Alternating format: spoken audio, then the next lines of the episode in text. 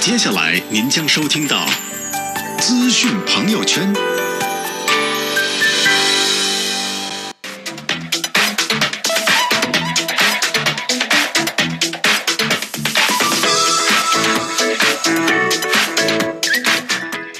好，北京时间的十一点零三分，欢迎大家收听今天的资讯朋友圈，我是朱红。那今天我们请到的嘉宾，依旧是我们大家非常喜欢的我们的影评人小爱，欢迎你，小爱。朱红好，大家好，我是嗯小爱。呃，小爱，首先我想就是也问你一下，就是作为一个呃女性的观众，对这部《星球大战》的感觉如何？呃，其实我可能还不能代表普通的女性观众哈，因为我是星战迷，哦，我是星战迷，从一九七七年的正传三部曲到后面的前传三部曲，到之后的这两部重启啊。我其实都有都有看，所以可能我我跟一般的女性观众相比的话，可能我会更挑剔一些。嗯呃，但是还是回答你的问题哈。作为女性观众来讲的话，可能我会比较迷茫，因为这部《星战》它和其他的这个序列的前作相比，它加入了更多的人物，然后它的故事线呢也是比较复杂，有四条主要的故事线。所以如果要是说我对之前这个星战宇宙、星球大战这个序列的历史背景，每一个人物他的来历，呃，他的经历，他们之间的相互关系，没有太多了解的话呢，可能我会觉得昏昏欲睡。嗯而且这个电影特别的长，一百五十二分钟，两个半小时。嗯，是史上最长的。呃，所以就是我可能如果是我真的就是很突兀的作为一个女性观众进去看的话，我会我会猜想大家可能会睡着了，因为我我身边有两个女生朋友跟我讲说啊去看了，然后看了一半实在坚持不下去了，然后就、嗯就离场了。嗯嗯，那么作为我本人来讲的话呢，嗯，我我特别不能接受这一部 呃《星球大战》啊、最后的绝地武士哈，我觉得它已经严重的背离了《星球大战》这一个序列的一个核心一个主题，呃，就是嗯，可能说到这儿，可能还要多说一些，就是之呃关于这个序列的一些一些背景，可能大家才能够了解为什么呃，包括北美，包括中国内地很多的星战迷，大家都会拒绝接受这一部电影哈。我们可能在之后我再具体跟大家再分享。那么简单先做一个评分的话呢，十分满分的话呢，我可能只能给到四分。哦，非常非常低的一个分数。其实你刚刚提到在北美哈，其实，在北美这个口碑也是两极非常非常的分化。呃，一方面呢，我查了一下，烂番茄新鲜度指数，就是媒体的评分啊是很高哎，百分之九十一。我不知道为什么，就是呃，媒体还有一些专业的影评人哈，大家对这部电影一直是呃好好评如潮。但是同时呢，观众的评分还不到百分之五十，现在，嗯呃，所以就是大家能看得出来，就是这样的一个两极分化，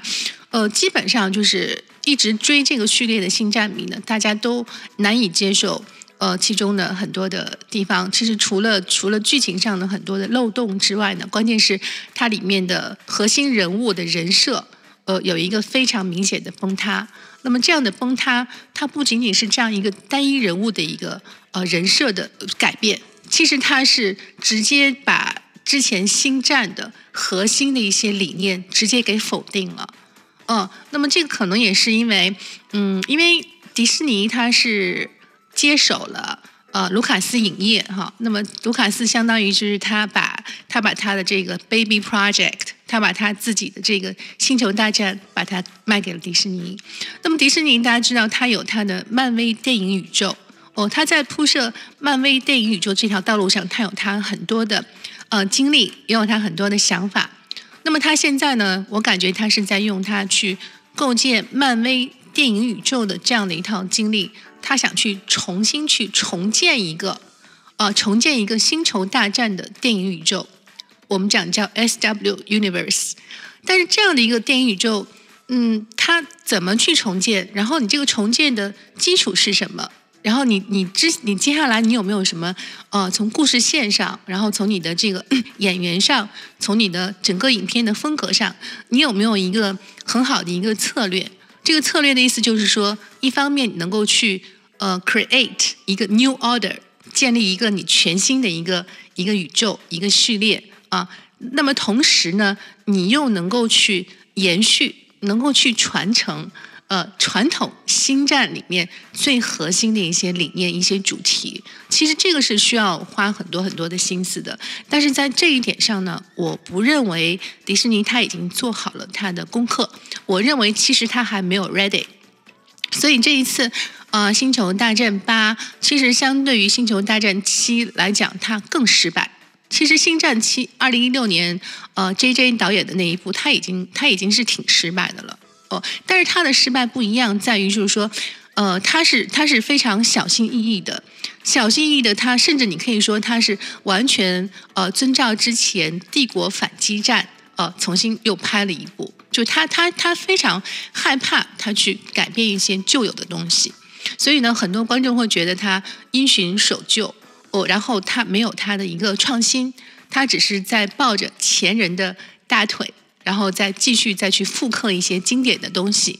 呃，但是这一次呢，又是另外一个极端哈。这一次，这个 Brian Johnson 他拍的这个版本呢，又太任性了，他完全是放飞自我，他基本上是不管不顾，他不会去考虑前面的这些序列当中前面的人设是怎么样，甚至他在。呃，星战七就是他上面一部作品啊，给他留下的一些一些梗，需要他去延续，需要他去回答，需要他去自圆其说的一些问题，他都没有去解决，他只是非常任性的按照他的方式，或者是按照迪士尼的方式。去重新拍了一部，他们认为是重启这个序列的一个电影，而且非常明显，就是他他们在影片当中，甚至通过这样的一些台词，说意思就是旧有的东西，你现在是是需要去抛弃的时候了，我们现在是要创建一个新的一个 order，新时代的一个时期了，大概是这样的一个意思。呃，很明显就是他们太急于去。太急于去 create 他们的 new order，但是他们忘记了，他们忘记了星球大战是一个经典的一个文化，它是一种情怀，它也是一段历史。不管是文化还是情怀还是历史，这三样东西是为什么这么多的星星球大战影迷大家追追逐这个系列追逐了这么多年的原因。他们忘记了这一点，所以你如果把根本的东西，你你去把它毁给毁灭掉，你再去重新建立一个新的东西的话，那那你不如你去拍一部别的电影就好了，你就不要叫这个星球大战了，对吗？嗯。所以嗯，没有没有呃消费到我们的情怀，或者是他干脆就是毁掉了我们的情怀。但是同时呢，他拍了这一部电影，如果我们不以这这星星球大战的这个标准，或者是星球大战的啊这种特色。去衡量它的话呢，从它本身而言，我觉得它是一个特别陈旧的、特别老套的、特别特别缓慢的一个一个电影。呃，所以就是作为科幻片来讲，我觉得嗯太难看了，难以接受。嗯，看来我们关于这《星球大战》其实还有很多能聊的点哈。到底为什么这部《星球大战》啊好像没有期待中那么的好？一定是有它的原因的。一段广告之后，继续回来跟大家聊。欢迎大家再次回来收听我们的节目，这里是资讯朋友圈。伴随着这首《星球大战七》的主题曲，我们今天来聊一聊《星球大战八》。因为在上周五的时候，《星球大战八》已经开始公映了。那么大家对它的评价如何呢？哎，《星球大战》为什么在北美能够成为一部神级的电影，在我们中国的市场却一直不温不火呢？哎，这其中一定是有它的这个原因的。今天其实我们节目当中请到了小爱啊，我今天也是第一次知道小爱原来是一个彻头彻尾的这个星战迷。那我也想啊，借今天的节目也问一下，就是小爱当时你为什么会对这个星战系列这么感兴趣？而且这个星战系列到今天已经是第八部了哈，它为什么能够一直延续到这么多部呢？这其中到底是什么样的原因呢？其实我不知道为什么好多人老是给我贴上一个文艺的标签，没有人说老老有人觉得我好像只看那个文艺片。其实如果 如果大家如果大家呃听我节目，其实也是听了，我们也是聊了这么好几年下来的哈，伴随着咱们这个咨询朋友圈。嗯，其实大家应该知道，我对于好莱坞的很多商业爆米花的电影，其实也蛮感兴趣的。包括我们之前聊了很多次，呃漫威电影宇宙、DC 电影宇宙哈。然后其实我我不是像 大家说的那样只只看一些艺术电影、文艺电影。我我对于那那些就是很多的序列序列电影也是非常非常的感兴趣。那么为什么我是一个星球大战迷呢？呃，首先我喜欢呃研究电影史、世界电影史。那么在世界电影史上呢，有一部影片它是有一个非常重要的意义，就是它代表了电影工业的一个重要的革新。呃，这部电影就是一九七七年呃卢卡斯推出来的《星球大战》第一部啊。那么这个影片它它为什么它是开启了好莱坞电影史上或者是世界电影史上的一次全新的一个时期呢？是因为呃，它是从它之后，呃，电影制作就有了巨额投资以及呃特效。在之前，在之前，好莱坞的大部分的影片都是中小成本的电影，而且都是都是剧情片。呃，但是没有这么呃投资这么大，然后用了这么多的特效来完成的这样的一些史诗有史诗般效果的科幻片、太空科幻片。呃，星球大战是开启了这样的一次重工业的一个革命，所以呢，呃，星球大战其实它是一个，嗯，如果要我们要谈世界影史百年经典的话呢，虽然它是一部科幻片，但是它一定是可以在其中名列一席的。一七七年的第一部之后呢，然后卢卡斯影业他们又在八零年、八三年又推出了啊第二和第三，那么。这三部呢，其实他们就是我们我们现在所讲的《星球大战》的正传的三部曲，正传的三部曲。然后之后啊，之后呢又有了《星球大战》前传的三部曲，呃，时间大概是呃一九一九九九年、二零零二年和二零零五年啊，所以这六部是之前之前的老的《星球大战》，是在卢卡斯影业还独立时自己来。运作制片的阶段，然后之后呢，就是有一个呃有一个客观原因，就是卢卡斯把他的卢卡斯影业卖给迪士尼了。迪士尼收购之后呢，他一定是要在他自己的版图上去进行。扩张和重建的，对吧？因为 Disney 它做他的呃 Marvel Universe 已经做了这么多年了，大家都知道他永远是在下一盘很大的棋，有他的一个一个 strategy 一个策略去做他的布局。呃，所以他他我们我们从呃 J J 的那一部啊，《星球大战七：原力觉醒》就可以看得出来，其实他是试图去呃找到一块新的版图，去延续，去让《星球大战》这个 IP 这个品牌在 Disney 的版图上得以延续的。嗯，所以呢，呃，Disney 就宣布说，我我们现在要来拍一个之后的重启三部曲。就是重启星球大战，所以我们在这一季，在现在看到的二零呃一八年的这一部呢，其实是重启三部曲中的第二部。嗯，哦，第一部就是上面 J J 在一六年的那一部《原力觉醒》，然后这第二部是呃最后的呃《绝地武士》啊，这是这样，大概是我们现在为什么就是在解释，就是它一共有有八集，大概是这样的一个历史阶段哈。嗯，那么这这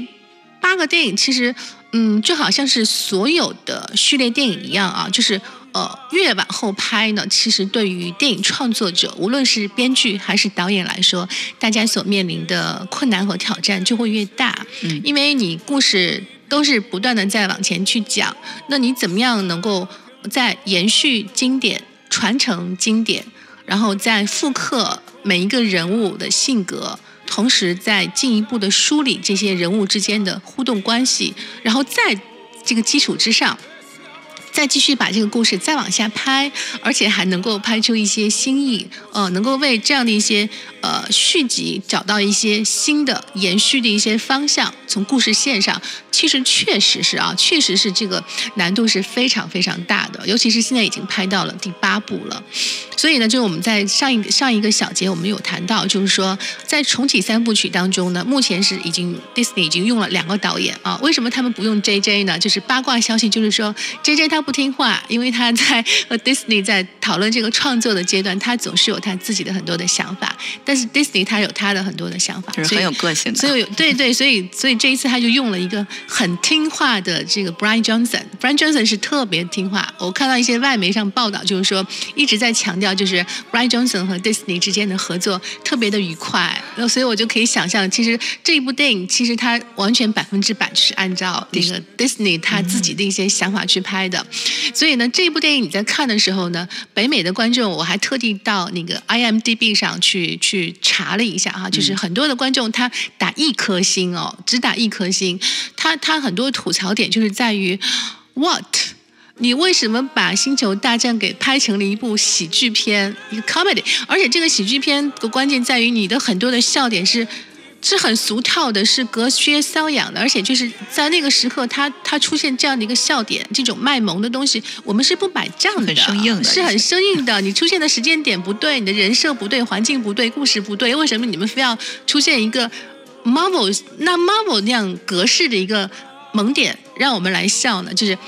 他，你看，就是从这一点上，我们就可以看得到，就是，呃，Disney 它在它在就是在重新再重启这个系列的时候呢，其实它它并没有它并没有完全照顾到照顾到观众对于《星球大战》这个序列本身所所带有的记忆和情怀，所以你你你你加入一些新的东西，这些新的东西可能它并不是特别适合于这个系列啊，这是我们讲从公司制片公司的角度。那么现在我们再来讲说。从这个电影本身的角度，我刚刚其实打四分是挺狠的了哈，挺狠的了。我我其实现在已经已经很少说去打打一个十分满分打四分，也是很宽容的。对对，其实我现在倾向于就是更去更加去理解大家，因为每一部电影它的诞生都是很不容易的。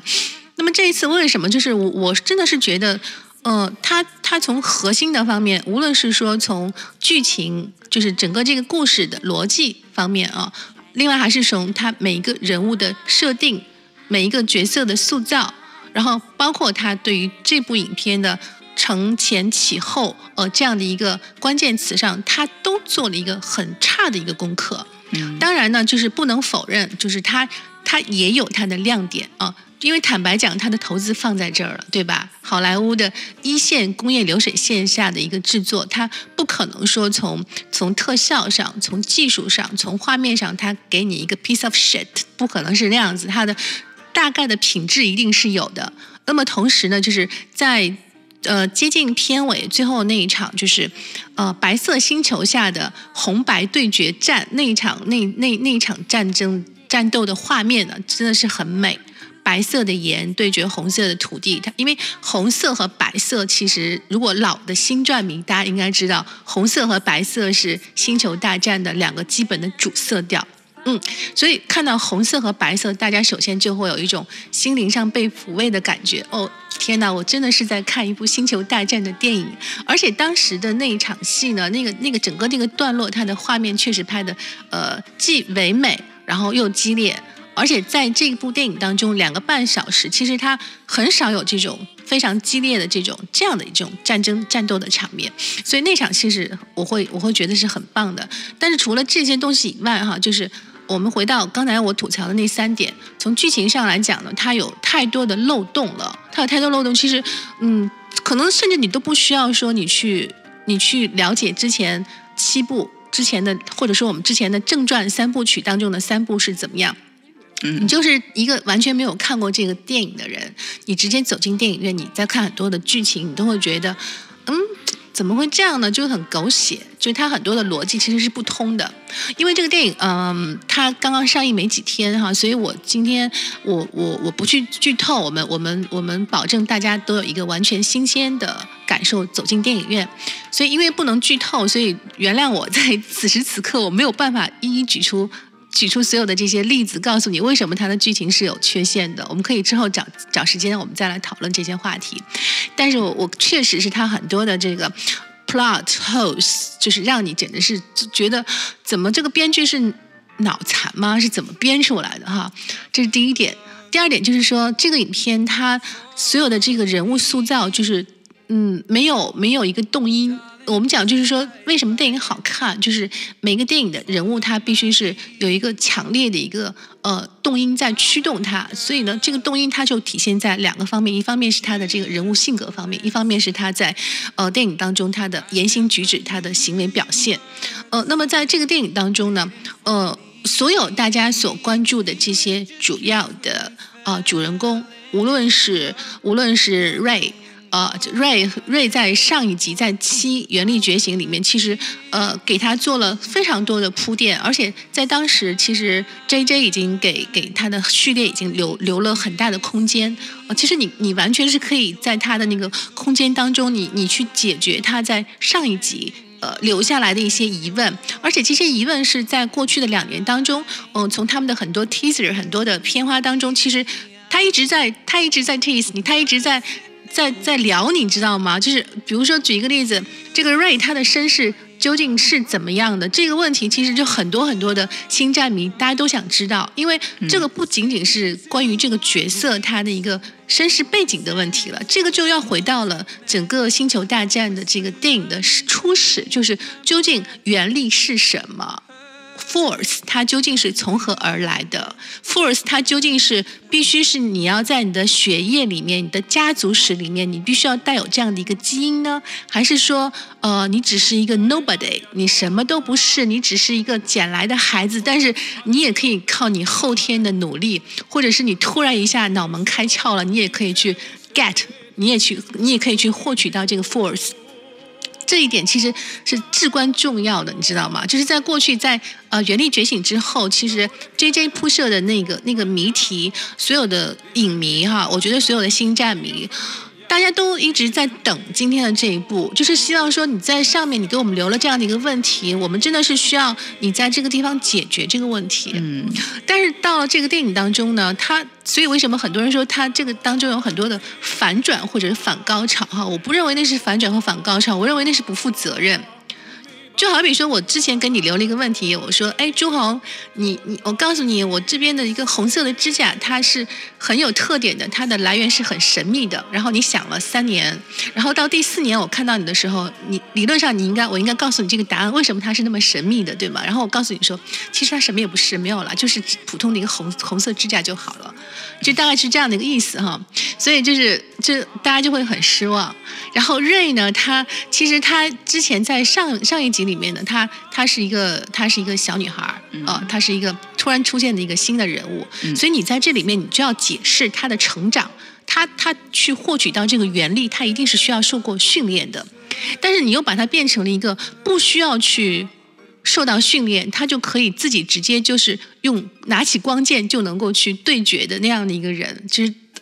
这。呃，时间又到了是吗？我天哪，你一看表我就紧张。OK，好，我们下面再说吧。对，因为小爱确实是非常资深的星战迷啊，一说到这又滔滔不绝了。没关系，我们还有时间跟大家继续聊。如果大家也对这部星战或者是科幻电影有什么想说的，在我们的微信公众号二十四 K 上给我们留言就可以。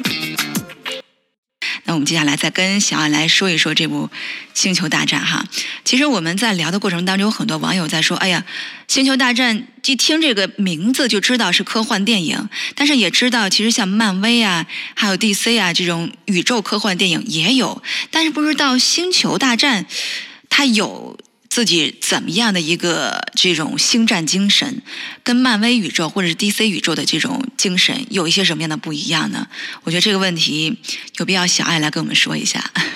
一说到这个，我就更生气，滔滔不绝了。把我们家 Look 怎么写成那样了哈？嗯，Look 大家嗯都知道，就是他是从第一部星战开始，呃，一直延续到现在的一个灵魂角色。呃，我们说的那个 Jedi。最后的绝地武士啊，其实他并不是在这个影片当中呢，是那个 Ray 是最后一个。但是事实上呢，呃，整个这个绝地武士的精神，星球大战的精神呢，呃，从整个这个序列而言，它都是通过 Look 来呈现的。星球大战它讲的是什么？呃，无论是呃激光战，还是太空宇宙飞船战，还是近身肉搏战，它讲的就是正义和邪恶的对决。哦，正义和邪恶的对决在很多的系列电影当中都是一个恒古不变的主题，但是在《星球大战》中，它是很特别的呈现，它是通过两条线来呈现的。一条线呢，就是物理上 （physically） 我们看到的画面上的这种战争，啊，通过通过呃激光武器，呃，通过太空船，通过宇宙飞船。呃，通过先进的这种武器，大家来进行实打实的这种战斗。另外一条线呢是内心的战斗，这个内心就是关于关于 force，关于原力，就是你怎么样去控制你的原力，你怎么样去在你的内心深处达到一个正义与邪恶的平衡，一个 balance，就是它讲求的是你对于原力和 balance 的控制。那么这里面呢就涉及到两点哈，一点是呃原力的光明面。一点是原力的黑暗面。那么在过去的大概是七部曲当中呢，其实所有的前作，大家都在通过自己的故事和自己栩栩如生的，而且有着非常强有力的呃动因和驱动力的这个人物形象，在给大家做解释。呃，黑暗面和光明面他们是怎么样去对决的？这也是为什么在前面的电影当中有有这么多的角色人物，他们是那么让大家津津乐道，让大家喜欢。包括啊，Princess Leia 啊，莱莱亚公主，包括 Luke 啊，呃，Luke Skywalker 天行者，然后包括包括他们两个是一对啊兄。亲兄妹，孪生亲兄妹他们的关系，然后他们的爸爸，他们的爸爸 Vader 呢是是黑暗的一个始作俑者，但是他最开始他也不是一个黑暗面，一个一个黑化的一个绝地武士，最开始呢他是一个呃掌握了使用原力技巧，呃他他是全宇宙。最会使用 force、最会使用原力的一个人，非常非常强大。但是后面呢，因为他的命运非常的坎坷，他为了去救他待产的妻子，他为了是去救他的儿子 Luke，他他不得不他不得不妥协于一些黑暗势力，所以后面他黑化了。但是在他最终呢，他又他又找到了那样的一个 balance。这个人物他的出现，他的经历是非常的呃。就是如果我们画一条线，是一个曲线，是非常的呃起起落落，然后很很有史诗感，很有戏剧性的，你知道吧？就是在我们看到的正传三部曲，甚至包括前传三部曲当中，其实它都是延续了好莱坞上个世纪七八十年代的这种戏剧的这种呃这种矛盾冲突，戏剧性是很强的。但是呢，在七和八在重启的两部曲当中呢，也可能是时代变了，我们看到的更多的更像是一种快餐了。嗯，他他在人物的呃命运上，呃他们的人生颠沛流离上，他们的人生选择上，他没有太多的这种戏剧性的因素，所有的一切都是要么就是突然的来了，要么是突然的走了。他但是他不会给你更多的解释，或者说他给你的一个解释就是现在这个时代我们玩的就是任性，就好比说不论是 Ray 还是还是呃 Kylo。他们两个人就是在这个新的系列当中，他们代表了是光明面与黑暗面的对决。但是他们在光明与黑暗对决的过程当中，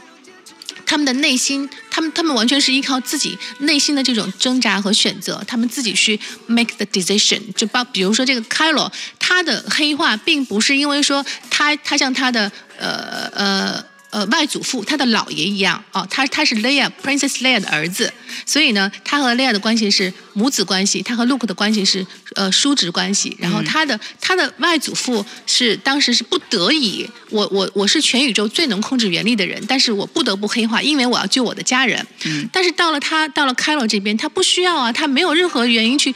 要求他这样做，只有一个小小的误会，但是那个误会解除了就好了。为什么你一定要让他黑化呢？这他是一个自己自我意识的一个。选择也可能这种选择更符合现在的这种新兴人类啊，零零后、九零后，大家就是玩的就是任性，但是他没有没有真的没有没有戏剧性，他在人物身上他为什么会这样做，你就一直就没有给我解释他为什么这个人物会有这样的一个行为和举止。但是我们回到了前面的正传三部曲。呃，他他整个这个人物形象是非常饱满的。然后很快我再说一下，就是《星球大战》它的它的核心，它的核心讲的就是光明与黑暗的一种一种对决。在对决当中，如果说你能够在你的原力使用过程当中找到这个 balance，那你就能够胜出。那么 Look 他就是这个呃原力使用者的一个非常核心的一个灵魂人物。就是他其实和他的姥爷一样，虽然他他在对原力的掌控上没有他姥爷那么那么厉害，但是他也是一个非常非常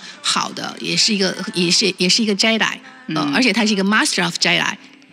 但是。在他的人生当中呢，其实他也是经历了很多的很多的挑战，比如说，呃，之前他经历了帝国很多的这种诱惑，呃，具体就没没时间细说了。但是他面对敌人强有力的诱惑的时候，他并没有黑化。那么同时呢，他面对他自己的，呃，面对他自己的亲生父亲。他他其实他也也是也是试图去在他他的亲生父亲也是在堕落和黑化的边缘，但是他并没有失去希望啊。他在那个时候他也是想去拯救他的父亲。就 Look 这个人，他一直是呃代表了。非常非常光明的一面，就是无论他面对的现实情况是多么的危急、多么的黑暗，但是在 Luke 的心中，他永远是点燃了一盏那个希望的灯。嗯，他永远是很很很乐观、很很光明的。嗯，那么这样的一个人，其实就算他的容颜已经老去了，但是你总不能让他在这一集当中就变成这个样子吧？而且真的是他这个怎么就他就。归隐到了一个孤岛上面之后，他就他就变成了一个脾气暴躁的一个老小孩呢。然后大家都很期待说他能够在最后的阶段，他能够出来，他能够爆发，因为他是 Jedi，对不对？他能够他会使用他的光剑呢。但是为什么他最后他就发了一个 VR 的一个全息投影，然后之后就圆寂了？就是这样的东西，对不起，我们真的没办法接受。本来 大家想去吃一顿法国大餐，结果端上来的却是让大家不知道是什么，就是你吃了以后就味道很奇怪，就味道很味同嚼蜡的感。不知道是为什么会这样？对，嗯，你看我们呢，有的听友他他说啊，就是《星球大战棒》啊。八虽然不能够治疗脱发，但是却让我感觉年轻了二十岁。笑，我其实我一直在笑。我昨天发朋友圈，我路上发朋友圈还在笑。我说我马上要去，呃，要去直播，要来聊那个《原力觉醒》，呃，要聊聊这个《Last Jedi》最后的绝呃绝地武士。但我一直想笑，我为什么想笑呢？我就突然想到那个 Carrie Fisher，Carrie Fisher 他是那个那个去世了嘛？嗯，一六年去世了。嗯，呃，但是呢，就是。你不能因为你是你是因为他去世想去怀怀念他，所以你一定要在电影当中把他生生的再拉回来哈，你不能让他已经已经都爆炸了，已经在在太空当中已经都死掉了，他怎么可能在黑暗当中又又靠原力自己又复活了，然后又通过他自己的这个这个力量又回到了太空舱当中，你就会觉得说本来是一个特别悲壮的事情，你的心里面被人击了后重重的击了一下，你就当时你还在哎呦。就很很感触万千，然后嘣的一下，你又被击了一下，然后但是第二次击，你就会觉得特别狗血那种，就就很多地方对不起。所所以其实呃，现在那个烂番茄的这个啊评论，大家也觉得就是成了一个这种撕裂感。很撕裂，真的非常非常的割裂。是，嗯，其实我我真的不理解为什么那么多的影评人，尤其是北美的影评人对他的评价那么高哈。但是我真的是很仔细的看了，起码 IMDB 前二十个打一星的观众的评论，我觉得大家的这个评论其实槽点差不多都是一样的，有很多就是就是他的剧情剧情方面，他他很多的很多的 plot holes，很多的漏洞。然后另外就是说，他在这个整个这些人物身上，他并没有给这些人物一个 development。他角角色性格他没有一个发展，然后他怎么来的怎么去的，他该解释的也没有解释，所以呢，就是大家就会觉得说，哎，为什么会这样？而且之前你在七当中你铺设的很多的很多的，就是你埋下的一些伏笔，你你在八当中你应该去解释，应该去圆的。对。然后你上来上来告诉观众说，